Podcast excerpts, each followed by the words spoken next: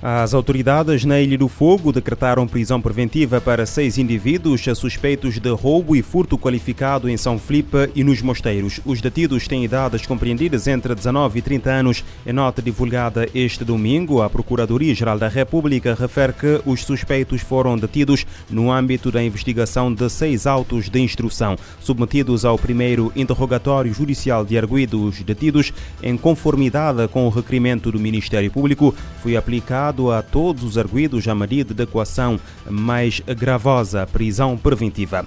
Na cidade da Praia, o Ministério Público ordenou a detenção em flagrante delito de três indivíduos eh, do sexo masculino com idades compreendidas entre 28 e 41 anos de idade. Em nota divulgada domingo, a PGR afirma que em causa estão factos suscetíveis de integrarem por hora vários crimes de violência baseada no género e maus tratos a ascendentes e pessoas em economia doméstica. Ao arguído de 32 anos, indiciado da prática de um crime de maus tratos a ascendentes e pessoas em economia doméstica, foi aplicado a, prisão preventiva. Aos outros dois eh, foram aplicadas as medidas de equação de proibição de contato e da aproximação da vítima e a apresentação periódica às autoridades. No Brasil, um jovem de 20 anos foi morto a tiros e a facadas no sábado no eh, centro de Marilac. De acordo com o site de notícias da Globo G1, testemunhas que contaram à polícia que escutaram pedidos de socorro da vítima que foi encontrada na beira da calçada. Segundo a polícia militar, a porta da sala da casa da vítima apresentava sinais de arrombamento e o chão estava cheio de sangue. Um homem foi apontado como suspeito do crime. A perícia da polícia civil esteve no local vítima apresentava aparentemente três perfurações na cabeça, no ombro direito e nas costas, onde a lâmina de uma faca eh, ficou presa superficialmente. As autoridades do Estado brasileiro do Rio de Janeiro apreenderam 4.980 armas de fogo das mãos de criminosos, uma média de 18 por dia nos primeiros nove meses do ano. De acordo com o Instituto de Segurança Pública do Rio de Janeiro, foram apreendidas 487 espingardas de assalto, o maior número dos últimos 16 anos. Em agosto, o governo do Estado brasileiro do Rio de Janeiro instituiu um prémio de 5 mil reais aos aos seus polícias por cada espingarda de assalto confiscada e retirada de circulação. Os polícias militares e civis do Rio de Janeiro poderão receber esse bónus quando apreenderem esse armamento no exercício das suas funções ou quando estiverem de folga. Até setembro foram realizadas 28.222 prisões em flagrante, um aumento de 9% em relação ao período homólogo de 2022. Na quinta-feira, a Polícia Civil do Rio de Janeiro recuperou recuperou oito das 21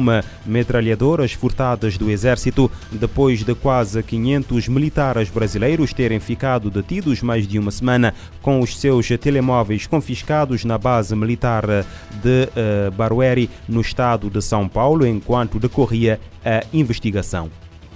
A ONU volta a alertar que o principal centro hospitalar de Gaza, o Hospital Shifa, está à beira do colapso, assim como outras estruturas de saúde devido à falta de eletricidade, medicamentos, equipamentos e pessoal. De acordo com o relatório diário do Escritório das Nações Unidas para a Coordenação de Assuntos Humanitários, o Hospital Shifa trata atualmente cerca de 5 mil pacientes, quando a sua capacidade é de 700, aos eh, quais se somam 45 mil pessoas deslocadas internamente, abrigadas nas instalações. As Nações Unidas recordam ainda que 16 profissionais de saúde morreram nas, nas hostilidades, além de 29 funcionários da Agência das Nações Unidas para os Refugiados eh, Palestinianos, o principal organismo de ajuda humanitária que ainda pode trabalhar em Gaza. A agência alerta uh, que só lhe resta combustível para os próximos três dias, necessário para abastecer, por exemplo, hospitais ou centros de uh, dessalinização de água. A, sobrelotação nos hospitais repete-se nas escolas e noutras instalações atualmente utilizadas para abrigar pessoas deslocadas internamente em Gaza. A Agência das Nações Unidas para os Refugiados destaca o compromisso do Congo no combate à apatridia. O país abriga cerca de 200 mil pessoas sob risco de não terem nenhuma nacionalidade reconhecida. De acordo com o Acnur, ao aderir às duas eh, convenções internacionais, a nação africana reforça o compromisso de lidar com o problema e serve de exemplo na região. O governo do Congo deu um passo importante para acabar com a apatridia, condição vivenciada por pessoas que não têm nacionalidade reconhecida por nenhum Estado. A Agência das Nações Unidas para os Refugiados, Acnur, parabenizou o país por sua recente adesão à Convenção sobre o Estatuto dos Apátridas de 1954 e à Convenção de 1961 sobre a redução da apatridia, concluída em outubro de 2023. Em uma nação com uma população de quase 6 milhões de habitantes, aproximadamente 200 mil indivíduos foram identificados pelo governo como estando em risco de apatridia. Segundo o Acnur, as pessoas apátridas muitas vezes permanecem invisíveis e desconhecidas. Elas podem não ser capazes de ir à escola, consultar um médico, conseguir um emprego, abrir uma conta bancária, comprar uma casa ou até se casar. A apatridia ocorre por várias razões, como discriminação contra minorias na legislação nacional, falha em reconhecer todos os residentes do país como cidadãos e conflitos de leis entre países. A alta comissária assistente do Acnur para a Proteção, Gillian Triggs, disse que a República do Congo deu um exemplo para os outros países da África. De acordo com ela, a situação de milhões de apátridas pode ser resolvida por meio de vontade política e mudanças legislativas. O Acnur trabalha em colaboração com o governo congolês para prevenir e resolver questões de apatridia e continua pronto a apoiar o país africano na plena aplicação das duas convenções.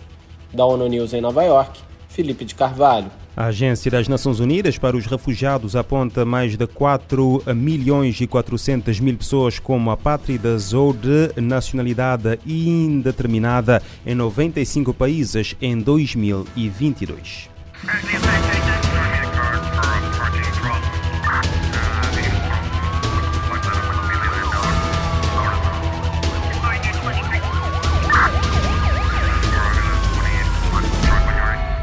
Este programa está disponível em formato podcast no Spotify e em radiomorabeza.cv.